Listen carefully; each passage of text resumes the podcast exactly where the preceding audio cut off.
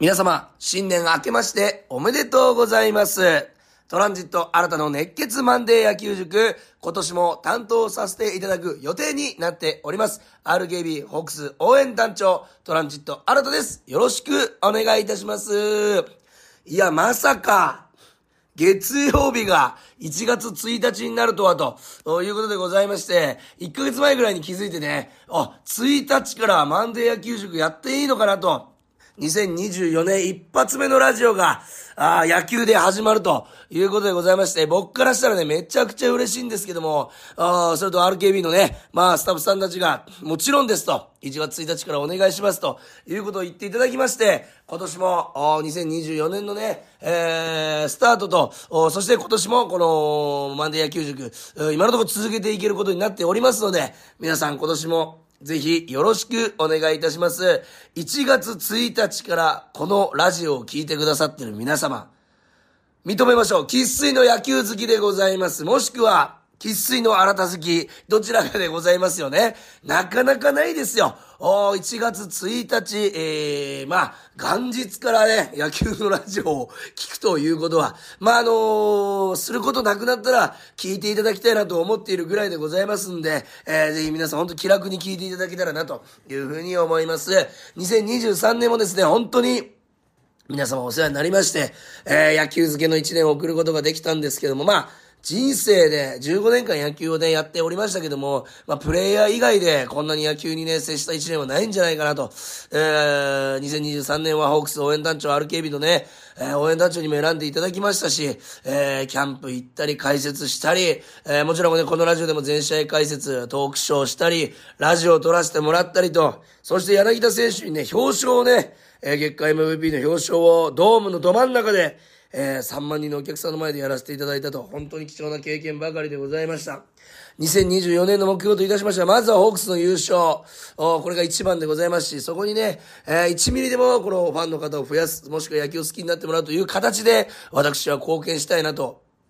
いうふうに思っておりますんで、皆さんもぜひ周りにですね、こういうラジオがあるよと、あー見逃した試合、えー、車運転しながら歩きながら、このラジオね、ながら聞きしてたら、頭に入ってくるよと言っていただいたらね、本当に嬉しいですので、皆さんありがとうございます。よろしくお願いいたします。さあ、2024年もね、このラジオ続けていきたいですし、野球、野球、そして野球ということで野球尽くしの一年にしたいんでね、皆さんと一緒にね、まあ頑張っていきたいなと思うんですけども、えー、メールをね、えー早速いただいております。皆さんありがとうございます。これ前もって送ってくださってるのかな？えー、ラジオネーム、えー SH さんからいただきました。ありがとうございます。新田さん、えースタッフの皆さん、明けましておめでとうございます。おめでとうございます。2024年ものラジオも、このラジオを通して、えー野球をたくさん学べたら嬉しいですと、おメッセージをいただいております。ありがとうございます、SH さん。本当にね、細かい情報を流していきたいと思っておりますんで、ぜひよろしくお願いいたします。えーそして、えーラジオネーム、ホークス、ホークス、ホークスさんからもいただいております。ありがとうございます。新田さん、明けましておめでとうございます。おめでとうございます。2023年はこのラジオでかなり野球のことが頭に入りました。2024年も細かすぎる解説で、えー私たちに野球を教えていただきたいたいと思います。ホークスの優勝を心から願っております。個人的には、やはり柳田悠岐選手の三冠王が見たいですと。ということでね、メールいただいております。ありがとうございます。いやー、本当にね、柳田さんが、まあ、新生国母監督の体制になって、まあ、三冠王もそうですけども、やっぱり日本一にね、輝く、その中での主軸となってね、行って、えー行くのは間違いないなと思っておりますし、本当にね、三冠王っていうところを柳田さんが、やっぱりこの、まあ、トリプルスリーも達成しましたし、三冠王っていうところを、全然あり得ると思いますんで、えー去年もね、二冠王の近くまで行っておりましたから、えーまあ、現実味はね、あると思いますんで、えーまあ、3番、4番、5番、どこを打つか、えーまだね、この前のね、えー去年のトークショーでは、2番打ちたいなんていうこともね、おっしゃっておりましたけども、さあ、まだまだどこの打順打つかわからないですけども、三冠王にも期待していきたいなというふうに思います。ありがとうございます。そして、もう一通来ております。こちら、えー、北九州市の野球オタクさんからいただいております。ありがとうございます。新田さん、明けましておめでとうございますと。おめでとうございます。ホークスは近年優勝を逃しております。2024年こそ、ホークス優勝のために何が一番必要ですか？教えてくださいと。メールいただいております。ありがとうございます。まあもちろんね、たくさんの要素があって、野球というのは成り立っているんですけども、やはり、去年、えー、一昨年と、フォアボールというところ一つピッチャー陣の中で課題と上が、課題に上がっていて、そして去年の目標がフォアボールを減らすというところだったと。鳥越さん曰くね、やはりそこが、あまずマイナスからのスタートだったと。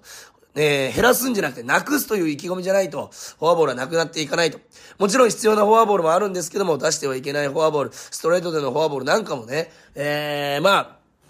えー、それが失点につながったというシーンが数多くあったので、僕がピッチャー陣はまずは本当に、えー、投手陣のこのフォアボールのね、量を出してはいけない時に出さないと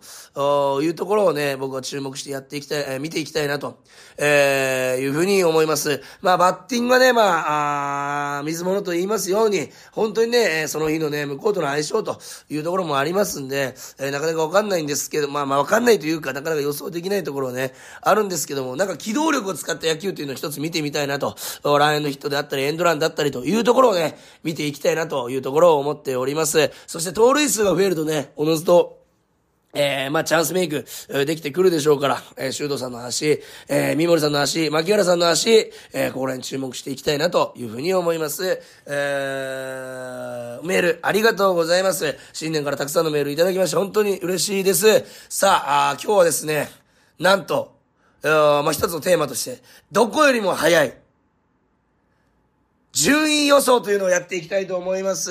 こちらね、元日からやることじゃないかもしれないですけども、1月1日、早々にもう、今年の11月時点での、優勝チームも、僕がもう見抜いておこうという大スペシャルでお届けしたいと思いますんで、セパ両リーグだどこよりも早い順位予想をやっていきたいと思います。今日も最後までぜひお付き合いください。それでは新年一発目、2024年もプレイボールでございます。トランジット新たの熱血マンデー野球塾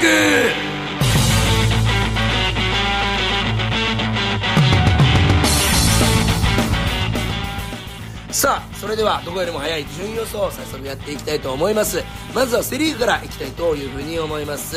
まずはセ・リーグ去年ね、え、2023年はねあれということでね岡田監督率いる阪神タイガース優勝したんですけどもそこにね、えー、戦力ダウンをしたにもかかわらずしっかりと新井監督率いる広島が食い込んでくるというところでセ・リーグが盛り上がったんですけども僕は2024年優勝。やはり阪神タイガースじゃないかなというふうに思います。このね、えー、まあ、大きな一因としまして、この予想した原、えー、要因としましては、あのやっぱり平均年齢が低いと。いうところで、年齢がかなり低い20代の選手が多い中で、えー、まあ、阪神タイガースが優勝を成し遂げた、しかも盤石、もう何連覇もしてるような、あリーグ優勝を何連覇もしてるような戦い方で岡田監督のもと戦って優勝したというところと、やっぱりね、この年齢層が、えー、低いということは、やっぱりこれからも勝っていく確率が高いですね。例えば、えー、先発ピッチャーで言うと、MVP に掲げました村,、えー、村上正輝投手、大竹投手もそうです。えー、中継ぎも合わせると湯浅さんだったりとか、本当にね、若い投手がね、躍動した、あ一年だったんじゃないかなと。先発西投手もね、えー、西祐希投手の方ではなく、あの、もう一人のね、西投手ですね、二人いらっしゃいますんで、で、この、まあ、ベテランのね、西投手の方が、最年長と言われるぐらいの年齢層ということは、これからも先もね、盤石なんじゃないかなという、やっぱ圧倒的な投手陣、ここが僕は一つ大きなポイント。野球はやっぱピッチャーが7割占めますんで、投手陣が強いチームが勝つ。えー、これはね、間違いないんじゃないかなと。それとね、やっぱバッティングですよね。出塁率というところで、えー、岡田監督が一つテーマに掲げて優勝したということなんですけども、やはり打率2割でも出塁率5割あれば、その選手を使うと思いますし、出塁することが得点への一番の近道でございますんで、出塁率が高いチームがおのずと上位に上がっていく。えー、他のね、えー、チームたちも、まあ、出塁率というのを意識して、えー、今シーズン取り組むと思うんですけども、やっぱり、えー、そこにかける取り組みが早かった阪神タイガースは、一年それをやり続けたといういうことで、もう体に染み込んでるというふうに思いますんで、僕は阪神タイガース有利じゃないかなというふうに思います。えー、まあ、岡田監督のね、引き続きの采配というところも大きな、要因の一つでございますし、何より、えー、森下選手ですね、ルーキーながらとてつもない活躍をしましたけども、森下選手を筆頭にまだ佐藤輝明さんも大山さんも全員20代というところで、やっぱ若いチームが勝つということことは、えー、これから、あまあ、盤石なんじゃないかなと。パリーグで言うと、日本ハムファイターズがそういうチームになっていく可能性があるというのが、一つ怖いところかなというふうに思います。えー、そして2位は、ジャイアンツ、巨人じゃないかなというふうに思います。安倍晋之助新監督率いるジャイアンツでございますけども、2023年 CM、シーズンは、あまあ今はね、もう両エースと言われてますけども、東郷さん、菅野さんでございますけども、菅野さんがね、あまり活躍できなかった。ここ菅野さんがもう一回10勝以上することになると、えー、チームを乗せと上に行くんじゃないかなと。それと坂本選手がサードにもう専念ということで、えー、まあキーマンは僕はショート門脇、セカンド吉川というこの両2選手、吉川選手、門脇選手の活躍が僕は巨人を引っ張っていくんじゃないかなと。吉川選手が全試合出場の3割、えー、門脇選手が全試合出場の2割8分、ここを打っていくと、僕は巨人が、あまあ優勝へも、もあるんじゃないかというぐらい、デッドヒートを繰り広げるんじゃないかなというふうに思います。そこに、えー、ベテランの坂本隼人さん、菅野さんということで、加わってくると、もう盤石な打線とチームになるんじゃないかなと。東郷選手はね、もう絶対にやってくれるというところで、大勢選手もね、一軍、開幕から一軍いると、かなり盤石なチームになるんじゃないかなと。えー、いうふうに思います。そして、秋広選手の一人立ちというところも見どころでございますんで、僕は戦力的には巨人が2位かなというふうに思います。そしてね、これで、3位から5位がすごく迷ったんです。まあ、順位的に予想からいくと、ヤクルト、DNA、広島の順番なんです。ヤクルト、DNA、広島の順番なんですけども、えー、DNA、広島、ヤクルトもあるし、DNA、ヤクルト、広島もあるしと、本当にね、3チーム、どこがね、えー、3位、4位、5位になるかわかんないんですけども、まずはヤクルト予想は、まあ2連覇したチームというところで、ただピッチャーが崩れて2023年勝てなかったと。そこをね、高津監督がね、やっぱりね、すごく調整してきたり整備したりするでしょうから、ここはね、えー、まあ一つ大きな、あ戦力アップになって3位に食い込むんじゃないかなと。もちろん村上、えー、宗隆さんがいらっしゃいます。塩見さんがいらっしゃいます。山田哲人さんがいらっしゃいます。えー、青木則親さんがいらっしゃいます。えー、ここら辺のメンバー、あそして、えー、外国人助っ人の残留というところも3位に押し上げる一つの要因かなというふうに思います。えー、まあ、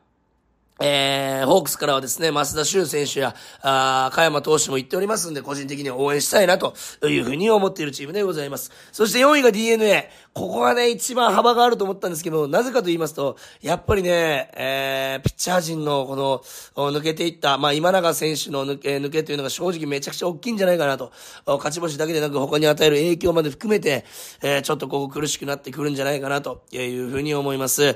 ー、まあ、牧修吾さんがね、キャプテンに就任して、チームが変わっていくという流れですけども、ここ抜けた穴をどう埋めるかというところがね、大切になってくるんじゃないかなというふうに思います。そして5位広島なんですけども、やっぱりね、バッター西川選手が抜けたというところが一番痛いなというふうに思います。前はね、鈴木誠也さんも抜けて、そこを西川選手がカバーして、西川選手が抜けて、さあ誰がカバーするんだというところでございますんで、えー、まあベテラン、うん、菊池選手だったりね、えー、まあいろんな選手、相沢選手だったりいらっしゃいますけども、えー、そのメンバーに食い込む若手、まあ末金さんだったりとか、えー、小園さん、まあ小園さんが1、2、3番でショートを張り続けられたら強いんじゃないかなというふうに思いますんで、えー、まあ荒井監督というところがね、やっぱり僕は名称だなと、名称というか本当にいい監督さんだなと、一喜一憂もしっかりして、ただ冷静でというところ、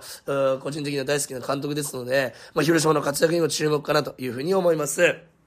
そして、6位は中日、えー、選ばせていただきました。やっぱり戦力的なものというところと、ピッチャー陣が、は悪くないんですよ。柳投手がいて、えー、若井、若井投手がいて、高橋、えー、投手がいてというところで、小笠原投手がいてというところで、本当にいいピッチャー陣揃ってるんですけど、やっぱバッター陣のね、やっぱ改革ということで、まあ、ホークスからね、上林さん、ジャイアンツから中田翔さんということで、えー、かなりね、えー、まあ、戦力的にアップしていくと思うんですけども、そこの組み合わせがどう1年目でうまくはまるかと、というところがね、まあ注目かなというふうに思います。えー、セリーグは阪神、巨人、ヤクルト、DNA、広島、中日の順番かなというふうに思います。そして注目のパリーグでございます。もちろん優勝は、福岡ソフトバンクホークスでございます。もうこれはね、圧倒的に優勝してくれると思います。なぜなら、やっぱりね、ピッチャー陣がね、あのー、まあ、去年も、この、ちょうど去年の今頃のラジオで、えー、今年は、えー、100勝硬いんじゃないかというぐらいのピッチャー陣揃っておりました。ただ、あ怪我だったり体調不良で抜けるというケースがあって、やっぱ思うような、えー、先発ローテが組めなかった。ただそこが、あ今年はしっかり整備されるんじゃないかなと。モイネロさん、大津さんが、えー、しっかりと、お先発ローテ、先発先行で、えー、どういった成績を残すか。僕は二人で、えー、25勝できるというふうに思っておりますので、ここ二人で25勝、おいくと思います。そして石川修太さん、東山山直投手が、本当に今までの力を発揮してくれたら2人で25勝。ここで50勝勝たです。この4人で50勝。僕はもう本当に見えております。えー、大津さん、萌出野さん、えー、東山直さん、えー、石川修太投手、ここで50勝を言ってくれるというふうに思っております。そしてここに有原投手、えー、一人で、えー、15勝、えー、去年は途中からの登板で11勝、10勝ということで、えー、やっぱりね、挑戦時間かかってしまったんですけども、えー、ドクター K になるというね、記事も見ましたけども、えー、開幕1軍からいるとなると、僕は15勝いってくれるんじゃないかなというふうに思います。ここで65勝。そして、和田剛投手、えー、体調を見ながらでございますけども、本当にね、ほぼ先発ローテを守りきるという、とってつもない40、えー、もうすぐ3歳になるということでございますから、えー、和田投手で10勝というところで、ここで75勝。そしてここ先発ローテの合間休憩を挟みつつというところで、ここにいろんなピッチャーが入ってきて、えー、チームで80、90勝ぐらいがね、行ってほしいなというふうに思っております。えー、やっぱそれぐらいできる先発投手陣と、そして、そのね、モイネロさん、あそして大津さんがね、後ろから抜けた後も、オスナさん、又吉さん、海野さん、松本祐樹さん、本当に、えー、いいピッチャーがたくさん揃っておりますんで、えー、ピッチャー陣はもう、もう、文句なしだなというふうに思います。そしてバッター陣、まずはね、山川選手の補強でございます。右の大砲がというところずっと言われておりましたけども、和製大砲が入ってきたことで、4番、5番、6番、7番、どこを打つかわかんないですけども、山川選手の力というのは非常に大きいんじゃないかなと、柳田選手も、本当に大きなものがあるというふうにおっしゃっておりました。さあ、ここで問題になってくるのはやっぱバッター陣のスタメンですよね。本当に、激戦になってくると思いますけども、ああ、やっぱり1、2番は僕は、シュート、牧原もしくは牧原シュートじゃないかなというふうに思っております。このね、牧原選手、そしてシュート選手、足でかき乱す、バッティングもいけるということ、二人、どちらかがね、3割以上打って、どちらかが3割近く打つというだけでも、出塁率だけでもね、えー、打率だけでも3割ぐらい、そして出塁率は4割から5割あると思いますんで、えー、突破口を切り開いていただいて、3、4、5番は近藤さん、柳田さん、山川さんぐらいかなと、うー思っております。今のまま行くとですね、まだキャンプ、自主トレありますんで、そこで、えー、国母監督がどういう風な、えー、打線を組んでいくかというのは非常に楽しみでございます。そして、えー、そこに中村晃選手、今宮選手、甲斐選手というところがね、まあ、くい、えー、はい、えー、スタメンには名を連ねると思うんですけども、まあ、残り一枠を、えー、川瀬さん、あそして、えー野村勇さん、三森さん、そしてウォーカー選手ということで、えー、まあ、新外国人のね、選手もいらっしゃいますんで、さあ、どんなチームになっていくかというのが楽しみ。ただ、戦力的には、ホークスが1位、圧倒的1位だと思っております。そして2位はやはり、オリックスかなと。山本由伸投手抜けた穴、かなりでかいと思うんですけども、西川選手、広島から移籍、森友哉選手がね、しっかりと山田、あ吉田正尚選手の穴を埋めました。そして、えー、山本由伸投手が抜けた穴も、えー、山崎幸也さんが抜けた穴もしっかり山下俊平太さん、宮城投手、田島投手、東投手、ここら辺のピッチャー陣が埋めてくると思いますんで、また手強い手強い手強い手強い相手になるんじゃないかなというふうに思います。個人的にはね、オリックスのね、北選手というね、左バッター大注目しておりますんで、えー、この選手がね、オークスにとって脅威にならないように、えー、気をつけたいなというふうに思います。そして、3位、4位、5位、こちらも迷ったんですけども、楽天、ロッテ、西武の順番かなというふうに思っております。まずは楽天、松井裕樹投手がパドレスに行きましたけども、あやはり、えー、まあ、則本投手がね、えー、抑えを務めるという報道がありますけども、えー、やっぱピッチャー陣というのはね、かなりいいものがあるというふうに思いますし、去年大活躍した小郷選手、そして辰巳選手というバッター陣が上位を打たれば、えー、浅村選手がいて、えー、本当にね、えー、鈴木大地選手がいてということで、ベテランも揃っておりますんで、えー、まあ、島内選手の復調が僕は鍵かなと、楽天のの順位を島内選手が握ってるんじゃないかなと僕は思っております。島内選手が100打点の力を持っておりますんで、えー、浅村選手と2人で200打点稼ぐと、上位に食い込んでくるんじゃないかなというふうに思います。そして、えー、4位はロッテでございます。佐々木朗希投手がいついつもね、えー、まあ、やっぱりいつもというか、やっぱり、えー、大きな力を持っておりますし、えー、そこに、まあ、追随してね、小島投手であったり、えー、西野投手であったりというピッチャー陣、そして、ベテランの増田投手もいますんで、まあ、やはり、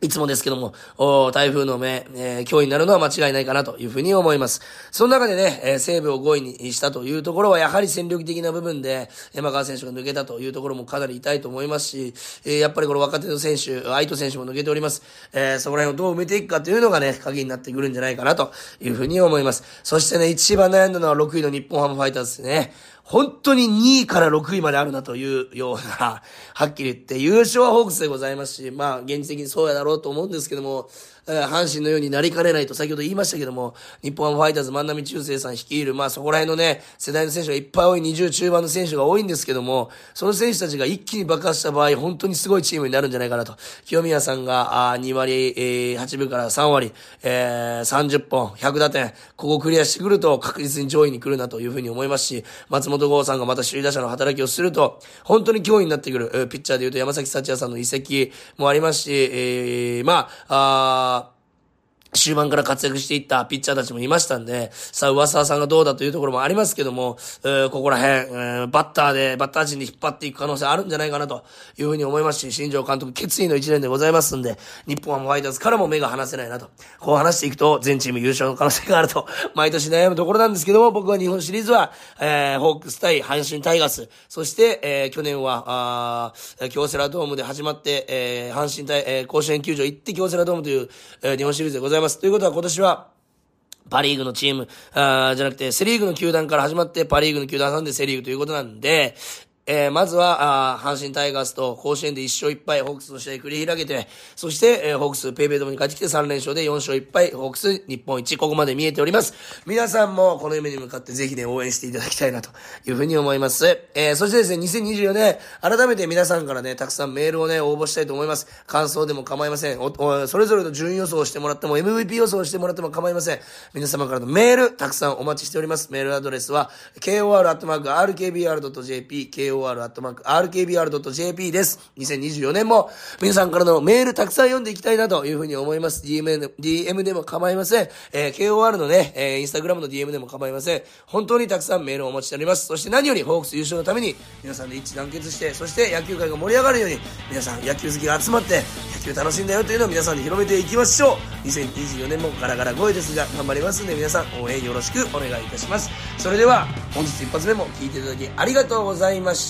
ゲームセット。リンクの貝月ラナと大空莉子です。RKB ラジオでお送りしているガールズパンチ今夜もあなたにリンクリックをポッドキャストでもお楽しみいただけます Apple、Spotify、Amazon Music、Google Podcast などで今夜もあなたにリンクリックと検索してフォローお願いします。ポッドキャストもリンクリック